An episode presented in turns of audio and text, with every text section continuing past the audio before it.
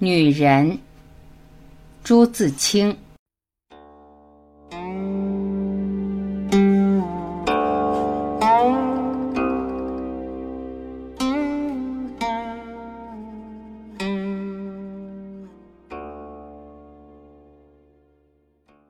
白水是个老实人，又是个有趣的人。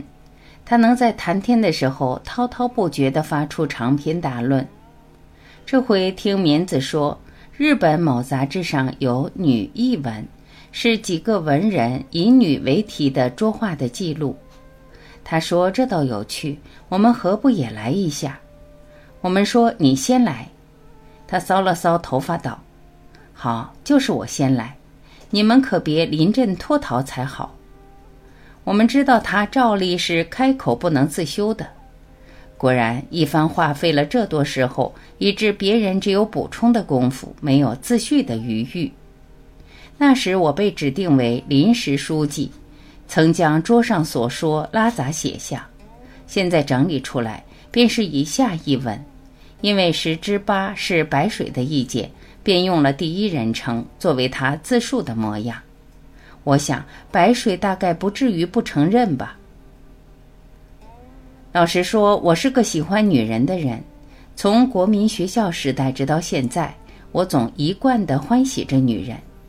虽然不曾受着什么女男，而女人的力量，我却是常常领略到的。女人就是磁石，我就是一块软铁。为了一个虚构的或实际的女人，呆呆地想了一两点钟，乃至想了一两个星期，真有不知肉味光景。这种事是屡屡有的。在路上走，远远的有女人来了，我的眼睛便像蜜蜂们嗅着花香一般直觉过去。但是我很知足，普通的女人大概看一两眼也就够了，至多再掉一回头。像我的一位同学那样，遇见了异性就立正，向左或向右转，仔细用他那两只近视眼从眼镜下面紧紧追出去半日半日，然后看不见。然后开步走，我是用不着的。我们地方有句土话说：“乖子望一眼，呆子望到晚。”我大约总在乖子一边了。我到无论什么地方，第一总是用我的眼睛去寻找女人。在火车里，我必走遍几辆车去发现女人；在轮船里，我必走遍全船去发现女人。我若找不到女人时，我便逛游戏场去，赶庙会去。我大胆地加一句：参观女学校去，这些都是女人多的地方。于是我的眼睛更忙了。我拖着两只脚跟着他们走，往往直到疲倦为止。我所追寻的女人是什么呢？我所发现的女人是什么呢？这是艺术的女人。从前人将女人比作花，比作鸟，比作羔羊。他们只是说，女人是自然手里创造出来的艺术，使人们欢喜赞叹。正如艺术的儿童是自然的创作，使人们欢喜赞叹一样。不独男人欢喜赞叹，女人也欢喜赞叹。而妒便是欢喜赞叹的另一面，正如爱是欢喜赞叹的一面一样。受欢喜赞叹的又不独是女人，男人也有。此柳风流可爱，似张旭当年便是好例；而美风一一语，尤为史不绝书。但男人的艺术气氛似乎总要少些。贾宝玉说得好：“男人的骨头是泥做的，女人的骨头是水做的。这是天命呢，还是人事呢？我现在还不得而知，只觉得事实是如此罢了。”你看木下学绘画的人体习作的时候，谁不用了女人做他的模特呢？这不是因为女人的曲线更为可爱吗？我们说自有历史以来，女人是比男人更起艺术的，这句话总该不会错吧？所以我说艺术的女人，所谓艺术的女人有三种意思：是女人中最为艺术的，是女人的艺术的一面。是我们以艺术的眼去看女人。我说女人比男人更起艺术的是一般的说法，说女人中最为艺术的是个别的说法，而艺术一词，我用它的狭义，专指眼睛的艺术而言，与绘画、雕刻、跳舞同其范类。艺术的女人，便是有着美好的颜色和轮廓和动作的女人，便是她的容貌、身材、姿态，使我们看了感到自己圆满的女人。这里有一块天然的界碑，我所说的只是处女、少妇、中年女人。那些老太太们为他们的年岁所侵蚀，已上了凋零与枯萎的路途，在这一件上已是落伍者了。女人的圆满相只是她的人的诸相之一，她可以有大才能、大智慧、大仁慈、大勇毅、大贞洁等等，这都无碍于这一项。诸相可以帮助这一项，使其更臻于充实。这一项也可帮助诸相分其圆满于他们，有时更能遮盖他们的缺处。我们只看女人，若被她的圆满相所吸引，便会不顾自己，不顾她的一切，而只陶醉于其中。这个陶醉是刹那的、无关心的，而且在沉默之中的。我们只看女人是欢喜，而绝不是恋爱。恋爱是全班的。欢喜是部分的，恋爱是整个自我与整个自我的融合，故艰深而久长；欢喜是自我间断片的融合，故清浅而飘忽。这两者都是生命的趣味，生命的姿态。但恋爱对人的欢喜却兼人与物而言，此外本还有仁爱，便是民胞物与之怀。再进一步，天地与我并生，万物与我为一，便是神爱大爱了。这种无分物我的爱，非我所要论。但在此又需立一戒碑：凡伟大庄严之相，无论属人属物，足以吸引人心者，必为这种爱；而优美艳丽的光景，则使在欢喜的欲中。至于恋爱，以人格的吸引为骨子，有极强的占有性，又与二者不同。外君以人与物平分恋爱与欢喜，以为喜仅属物，爱乃属人。若对人言喜，便是蔑视他的人格了。现在有许多人也以为将女人比花、比鸟、比羔羊，便是侮辱女人；赞颂女人的体态，也是侮辱女人。所以者何？便是蔑视他们的人格了。但我觉得，我们若不能将体态的美排斥于人格之外，我们便要慢慢的说这句话。而美若是一种价值，人格若是建筑于价值的基石上，我们又何能排斥那体态的美呢？所以我以为，只需将女人的艺术的一面作为艺术而鉴赏它，与鉴赏其他优美的自然一样。艺术与自然是非人格的，当然便说不上蔑视与否。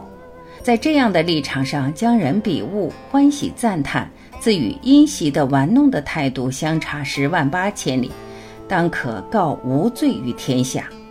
只有将女人看作玩物，才真是蔑视呢。即使是在所谓的恋爱之中，艺术的女人，是的，艺术的女人。我们要用惊异的眼去看她，那是一种奇迹。我只看女人十六年余资了，我发现了一件事，就是将女人作为艺术而鉴赏时，切不可使她知道，无论是生疏的，是较熟悉的，因为这要引起她性的自卫的羞耻心，或她重嫌恶心，她的艺术味便要变稀薄了。而我们因他的羞耻或嫌恶而关心，也就不能静观自得了。所以，我们只好秘密的鉴赏。艺术原来是秘密的呀，自然的创作原来是秘密的呀。但是我所欢喜的艺术的女人究竟是怎样的呢？您得问了。让我告诉您，我见过西洋女人、日本女人、江南江北两个女人、城内的女人、名闻这东西的女人。但我的眼光究竟太狭了，我只见过不到半打的艺术的女人，而且其中只有一个西洋人，没有一个日本人。那西洋的处女是在外城里一条僻巷的拐角上遇着的，惊鸿一瞥似的便过去了。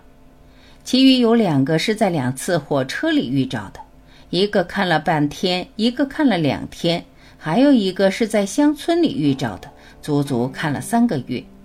我以为艺术的女人，第一是有她的温柔的空气，使人如听着箫管的悠扬，如嗅着玫瑰花的芬芳，如躺着在天鹅绒的厚毯上。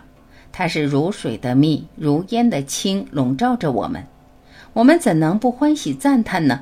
这是由她的动作而来的，她的一举步、一伸腰、一掠鬓、一转眼、一低头，乃至衣袂的微扬、裙服的轻舞，都如蜜的柳，风的微漾。我们怎能不欢喜赞叹呢？最可爱的是那软软的腰。从前人说临风的垂柳，《红楼梦》里说晴雯的水蛇腰，都是说腰肢的细软的。但我所喜欢的腰啊，简直和苏州的牛皮糖一样，是我满舌头的甜，满牙齿的软呀。腰是这般软了，手足自也有飘逸不凡之感。你瞧他的足径多么丰满呢？从膝关节以下渐渐的隆起，像新蒸的面包一样，后来又渐渐渐渐的缓下去了。这足径上正罩着丝袜，但青的或者白的。拉得紧紧的，一点皱纹没有，更加那丰满的曲线显得丰满了，而那闪闪的鲜嫩的光，简直可以照出人的影子。你再往上瞧，它的两肩又那么挺匀呢，像双生的小羊似的，又像两座玉峰似的，正是秋山那般瘦，秋水那般平呀。肩以上便到了一般人讴歌颂赞所及的面目了。我最不能忘记的。是他那双鸽子般的眼睛，凌厉到像要立刻和人说话。在惺忪微倦的时候，尤其可喜，因为正像一对睡了的褐色小鸽子，和那润泽而微红的双颊，苹果般照耀着的，恰如曙色之与夕阳，巧妙地相映衬着。再加上那覆额的稠密而蓬松的发，像天空的乱云一般，点缀得更有情趣了。而他那甜蜜的微笑也是可爱的东西，微笑是半开的花朵，里面留意着诗与画与无声的音乐。是的，我说的已多了，我不必将我所见的一个人一个人分别说给你，我只将它们融合成一个素描给你看。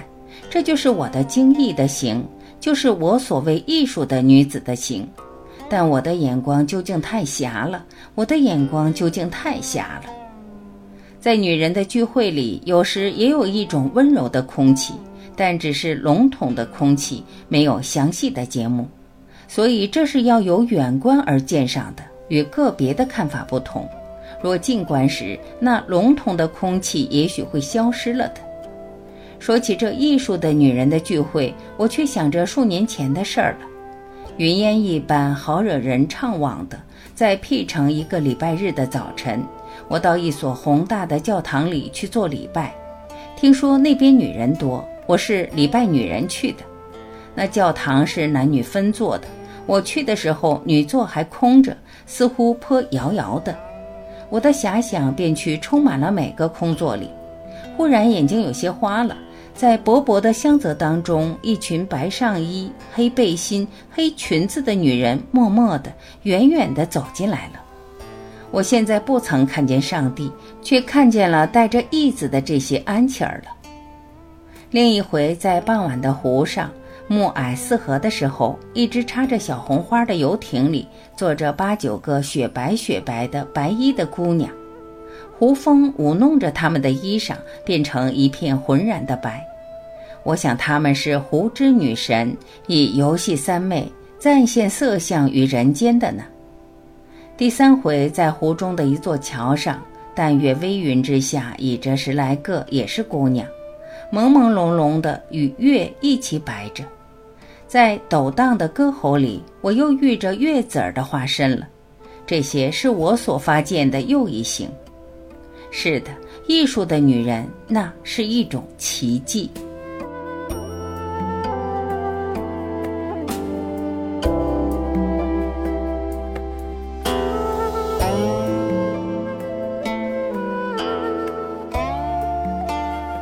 感谢聆听我是婉琪再会。